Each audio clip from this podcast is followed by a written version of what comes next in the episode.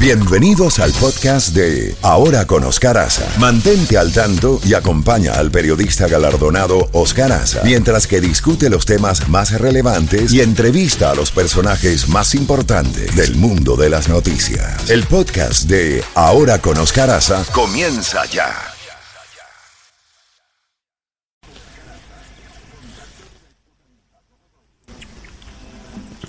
Bueno, eh, las 7 y 34. Jacobo, ayer fue un día candente en la audiencia del Congreso entre el, fiscal general, el, eh, eh, Attorney General Barr eh, y algunos legisladores demócratas que fueron bastante duros en el tema principalmente de los que ellos consideraban la actuación de la policía en las em, protestas que se han producido y salió a relucir, como siempre en estos casos, el tema racial. Adelante, Jacobo, buenos días. Sí, y sobre todo los demócratas, bueno, no hubo un solo demócrata que no increpó al fiscal general o procurador general de justicia o secretario de justicia, William Barr, que por cierto, en la época de Bush 41, él fue el subsecretario de justicia. Esta es su segunda vuelta, como se dice en el mismo caballo solo que ahora su influencia ha sido gigantesca porque se ha convertido en el principal defensor que tiene el presidente Trump, que como hemos comentado tantas veces contigo, estaba furioso con Jeff Sessions, que tuvo que hacerse a un lado porque había mentido en su confirmación para ese puesto, había mentido diciendo que no había tenido contacto alguno con Rusia, cuando en realidad se había reunido en varias ocasiones con el embajador Kiliak y, tuvo que disculparse y decir que, le cambiara lo que había dicho y como llevaba 30 años en el Senado Sessions, sus amigos le dieron un pase libre para que pudiera llegar al cargo y apenas llegó el fiscal, el inspector general de la dependencia le dijo, señor, usted no puede participar en investigaciones sobre Rusia porque por esto, así que usted tiene que hacerse un lado se hizo a un lado y desde entonces se ganó la enemistad del presidente Trump, que lo atacaba y lo insultaba a diario. Era casi parte del programa del día del presidente de atacar a Jeff Sessions.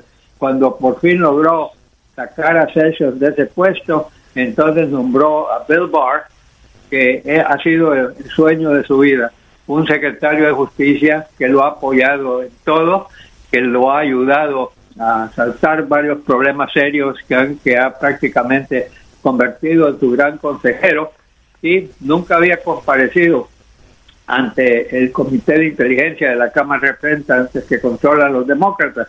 Ayer lo agarraron como piñata, pero él también sabe defenderse.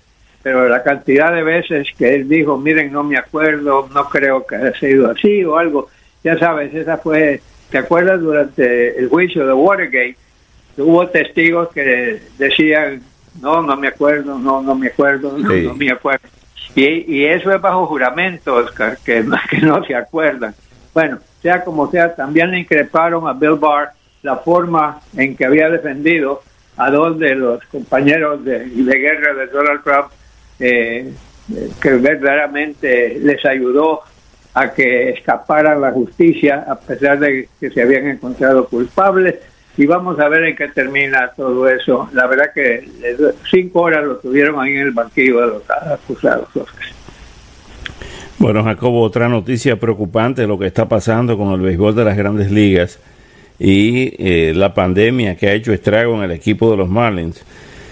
Pero hay quienes están... ayer veíamos a Bob Costas, el legendario miembro del Salón de la Fama de, de la narración deportiva de Estados Unidos, señalar de que definitivamente un tema complicado es el de tener que viajar estos equipos, contrario a lo que ha hecho la NBA, de tenerlos en una burbuja, todos jugando en Orlando, la Florida.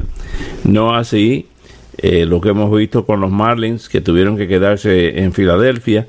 El hecho de que entre los cinco estados con mayores casos de, de pandemia, hay muchísimos equipos de las grandes ligas de béisbol, Texas, California, Arizona, la Florida y Nueva York. Y que esos viajes pudieran ser eh, funestos, compartiendo el hotel y los aviones. Y aparte Toronto, aunque Canadá no permite que equipos americanos sean cuales sean, viajen a ese país porque tienen bloqueado en este momento el acceso. Entonces hay muchos líos. Oye, se acaba de iniciar la temporada que van tres o cuatro juegos eh, cada equipo. Esto puede deshacerse de un momento a otro porque ya, digamos, los Yankees eh, tenían un juego previsto y creo que no lo pudieron hacer por, la posible contaminación. Hay por todos lados eh, cosas que están ocurriendo. Tú tienes razón.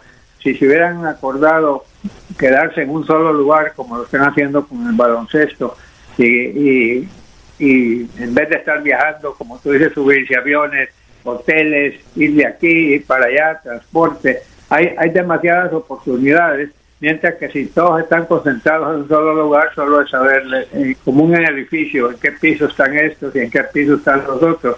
Pero vamos a ver qué, va a ocurrir, pero al paso que van las cosas, eh, no, no huele muy bien que se diga el futuro de, esa temporada corta eh, de béisbol. También, Oscar, tenemos unos, unos cuantos numeritos, yo sé que tú das números, pero me impactó el Real Clear Politics, que en estos momentos trae a nada menos que a Joe Biden con un 50.1%, mientras que Donald Trump aparece con un 42.1%, o sea, le saca nueve puntos porcentuales Joe Biden en el promedio de las encuestas.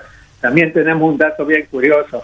Hay encuestas de todo, pero también una encuesta de la gente que hace apuestas en Las Vegas, creo que ahí es el centro de apuestas de este país, y entre los apostadores en estos momentos, 60.1% cree que va a ganar Joe Biden, 36.5% que va a ganar Donald Trump. Ahí tienes tú la diferencia de 25 puntos, Oscar. Todo, todo esto es el aire porque los números pueden cambiar, quedan 98 días, pero es curioso ver. Pero 25 puntos, Jacobo, eh, no lo veíamos desde hace años a, a, a 97 días de las elecciones. Sí, sí, sí, no, definitivamente. Eh, se le al presidente le han dicho sus asesores que tienen que buscar nuevas estrategias porque las actuales no están funcionando. Y ayer el presidente nuevamente sacó a relucir algo que no le ha ayudado en nada cuando él ha salido a favor de esa medicina hydrochlorothiazide, creo que se llama, que él salió diciendo que él la estaba tomando, que es maravillosa. Todos los médicos y expertos dijeron que eso es para ciertas enfermedades nada más, no para el coronavirus, y que más bien la gente que lo toma está poniendo en peligro el corazón y no sé qué otras partes del cuerpo humano, que ellos definitivamente no lo recomendarían. El presidente Trump dice sí y volvió al tema esa estrategia no le ha funcionado y nuevamente vuelve a tomar parte de ella. También sacó en su tweet, creo, una señora que es medio doctora y que es medio, no sé qué, porque ah, cree que hay extraterrestres que tienen medicina, que se puede tener sexo, pero sin tener sexo. No sé, la señora esa es medio rara y el presidente la subió porque ella dice que que no se necesita eh, ponerse las mascarillas, que no que aquí que allá. Y eh, francamente los, medios, los Twitter, todo eso han sacado a esa señora de sus declaraciones. Pero no cabe duda que así como andan las cosas, el presidente tiene que hacer cambios. También tenemos el hecho que su asesor de seguridad nacional, Robert O'Brien, está contaminado, él tiene el virus, Recuerda, Oscar, que hace unos cuantos meses un miembro de la cocina, llamémoslo así, de la Casa Blanca, que le sirve al presidente, la primera dama, también contrajo el virus, que una gran cantidad de, gente del servicio secreto que protege al presidente también están contaminados. Muchos de ellos van antes a ver cómo anda la ciudad, cómo anda el lugar donde va a ser la reunión. Eh, eh, o sea, todo el mundo que se expone puede terminar contaminado. Y, y, lo más importante, a mi juicio, va a ser qué va a pasar el 3 de noviembre, porque la gente, en su gran mayoría, preferiría votar por correo, Oscar, porque así no arriesgan ir a hacer cola o ir a un lugar donde va a haber mucha gente para votar, sería lo más fácil. Pero el presidente está convencido que esos votos son en contra de él y ha dicho que él cree desde ya que estas elecciones ya están amañadas y, y no ha contestado la pregunta de que se aceptaría retirarse del cargo si es que pierde las elecciones.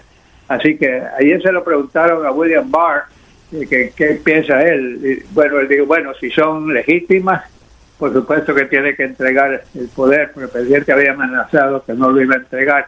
Así que estamos viviendo una, una situación en lo que los números están hablando también en los estados claves, los estados claves en estos momentos tiene Trump sigue teniendo ventaja en Iowa, en Missouri, en Texas, Biden va arriba en Minnesota, Ohio, Pensilvania y eh, ¿cómo se llama? Eh, Pensilvania, Arizona, pero no estoy muy seguro cómo está Florida. Me da me da la impresión que Florida está muy cerca. Eh, está muy cerrado, sí. La, última que vi, la, última que vi había una diferencia de tres o cuatro puntos.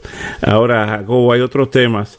Eh, eh, retomando lo de la teoría de la conspiración, vamos a hablar de eso ahora, pero está apareciendo en estos momentos en The Wall Street Journal que a propósito cerró a la baja el Dow Jones, el Standard Poor's 500 y el Nasdaq 205.49 puntos a la baja el, el, Dow, el Dow Jones, cerró en 26.379.28 unidades. El Standard Poor's 500 en 3.218 y el Nasdaq en 10.402.09 a la baja, menos 134 el, el Nasdaq y menos 20.97 el Standard Poor's. Pero lo que, lo que aparece eh, interesante es que los CEOs de Amazon, de Apple, de Facebook y de Google están programados para eh, audiencias en el Senado de los Estados Unidos, eh, en los comités nacionales eh, de los legisladores, de los congresistas, para hablar de lo que está pasando en la tecnología de punta, como es el caso de Amazon, Apple, Facebook y Google. Eso pudo haber eh, contribuido a la baja, al cierre de la baja en, la, en las bolsas. Eh, por otra parte, en cuanto a la teoría de la conspiración, hay una publicación que se llama Sinclair Broadcast Group. Igual que aquella gasolina que había en los años 50, Sinclair, ¿te acuerdas? Sí, acuerdo. Sinclair Broadcast Group eh, publicó una entrevista online con una teoría mm, de, la, de una doctora que cree en la teoría de la conspiración, que reclama que el doctor Fauci fue el que creó el coronavirus usando células de mono. Oiga eso. Y entonces, eh, eso se ha estado repitiendo, repitiendo y repitiendo. Pero antes apareció un video en las redes sociales de un grupo de doctores diciendo que las máscaras eran innecesarias y que la hidroxicloroquina eh, curaba el virus. Y esto fue eh, retuiteado, para usar el término actual de retuitear, por parte del presidente Trump, que lo recibieron estos 14 millones de, viewers. Recibieron esta información en 6 horas, 14 millones, diciendo que ni era necesaria la máscara eh, y que eh, la, la hidroxicloroquina curaba el virus, algo que ha sido rechazado por la comunidad científica, comenzando con el doctor Fauci.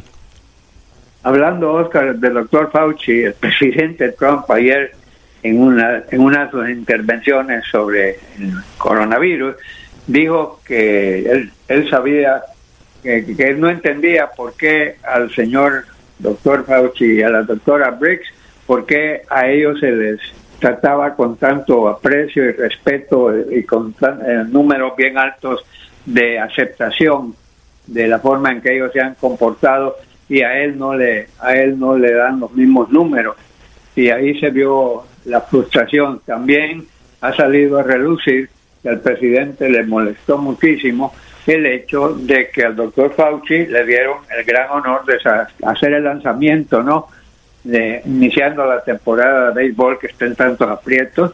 Entonces él, eh, él dijo que a él le ofreció el New York Times, eh, perdón, en los Yankees, Nueva York, le ofrecieron que haga el saque el 15 de agosto, pero que él no podía ir porque está muy metido dentro de este coronavirus y otros temas, no. Y después salió la noticia que no le han hecho tal invitación Así que, sea como sea, estamos mezclando deporte, estamos eh, mezclando popularidad y estamos viendo cómo la situación sigue delicadísima con este coronavirus. 29 estados de la Unión Americana, el número de contaminados y de muertos va en ascenso. Y hablando de cosas, Oscar, como la famosa frase de llover sobre mojado, ahí se está formando en el Caribe, muy cerca de su República Dominicana, se está formando una tormenta que va a pegar en Puerto Rico, va a pasar por la Dominicana, puede que pase sobre Cuba y pueda ser que nos venga a dar directamente aquí en la Florida. No sabemos. Bueno, el meteorólogo que, eh, eh, Roberto Molleda habló con nosotros hace un rato, Jacobo, el meteorólogo del, Centro Nacional de Huracanes. Dice que si pasa, va a pasar débil entre posiblemente una de las proyecciones más seguras entre eh, por el estrecho de la Florida, entre Cuba y, y la Florida, que no nos va a impactar directamente, quizá aquí en Miami, aunque sí va a haber mucha lluvia. Va a haber mucha precipitación, pero no se espera que sea tan fuerte eh, así como en Puerto Rico y República Dominicana principalmente y parte de Cuba con mucha lluvia y un poco de viento, pero nada nada tan grave como lo que hemos sufrido en los últimos años. Por suerte, no por ahora. Esa es la proyección. Eh, también el tema, Jacobo, antes de, del gatillo time, de los atletas que se siguen arrodillando. Mike Ditka, que fue coach de los Chicago Bears en la NFL un gran jugador, por cierto. Sí, fue bastante, fue bastante duro y dijo que se vayan, eh, así dijo que el que se arrodillaba el que y respetaba el himno de los Estados Unidos debiera irse para, etcétera, etcétera, etcétera, asteriscos. al, al carajo. Sí. Una palabra todavía tolerable en nuestro tiempo. Sí. sí, no, hay, hay división en cuanto a eso, no cabe, no cabe la menor duda cuando se inició este proceso con Copernic, ¿no? El quarterback del equipo eh, de San Francisco, eh, él lo hacía porque estaba protestando que policías blancos estaban matando a personas afroamericanas. Así empezó todo. Luego el presidente salió diciendo que estaba insultando la bandera. Luego esto se convirtió en un tema político grande y, y ahora se han agregado una serie de personas que se hincan a todo. Eh, hay formas y formas, pero esto ya se ha convertido como, como las mascarillas, Oscar. Mucha gente cree que es un símbolo político. Si te lo pones, estás con Trump. Si no te lo pones, no estás con Trump. Digo, hemos llegado a un punto tal, Oscar, que ya no, que cualquier cosa se convierte en un tema. Eh, el otro tema, Oscar, que, no desaparece, es cambiarle los nombres, cualquier cosa que tenga que ver con la guerra civil y te, comentaba ayer que en la noche, ahí donde fue, eh, creo que fue en Virginia, eh, agarraron en la noche dos estatuas de Colón, no sé, no era Virginia, en un estado, dos estatuas de Colón y las hicieron desaparecer. Han estado, están peleando para quitarle el nombre de generales sureños, eh, quitar, cambiarle. Todas las bases militares fuertes de este país tienen nombres de generales o coroneles en la guerra civil, eh, la parte del sur, por decirlo así, y eso también se ha convertido en una causa célebre. Y, vemos por todos lados que estos temas no desaparecen. Y lo que más daño le hace a los que están manifestando eh, pacíficamente, aquellos que empiezan a robar, a romper ventanas, a robar, a golpear, a herir, eh, que motivaron que se enviaran las tropas esas que no, son un uniforme de camuflaje que no tiene marcas algunos ni símbolos algunos, agarran a gente, la meten a un carro que no tiene nada que identifique al carro, yo creo que ni placas de manejar tiene. Así es, Jacobo, nos quedan 30 segundos y no queremos dejar de mencionar la conferencia de prensa de ayer del ex vicepresidente Joe Biden, con un grupo de periodistas en que habló de varios temas y dijo que acusó al presidente Trump de dividir al país y que su principal eh, misión en caso de llegar a la Casa Blanca es de unir nuevamente a los Estados Unidos. Pero una de las candidatas o de las um, personas que se han mencionado como posible candidata, que está en la lista de compañeros de boleta, Karen Bass de California, eh, se arrepintió en una entrevista con MSNBC de haber llamado comandante en jefe a Fidel Castro en un comunicado en que lamentó su muerte en el año 2016. Bass, quien según reporte está siendo considerada por la campaña de Joe Biden como candidata a vicepresidenta, dijo en la entrevista con MSNBC que el legado del régimen de Castro fue problemático y aseguró que no volverá a llamarlo comandante. Bueno, por lo menos dijo eso. Eh, así es, Oscar, y, y las cosas están tan peleadas que cualquier cosa que tu perro hizo hace 20 años te puede costar la nominación. Digo, vamos a ver a quién escoge. Como he dicho siempre, un vicepresidente no puede hacerte tanto bien, pero puede hacerte mucho daño. Así que todas esas cosas las está viendo Biden y su grupo de asesores para ver a quién escogen. La próxima semana sabremos quién será la compañera de vuelta. Sí, señor. Bueno, vámonos eh, ahora por ahora, 7.54 minutos. eh, mañana le seguimos, Jacobo.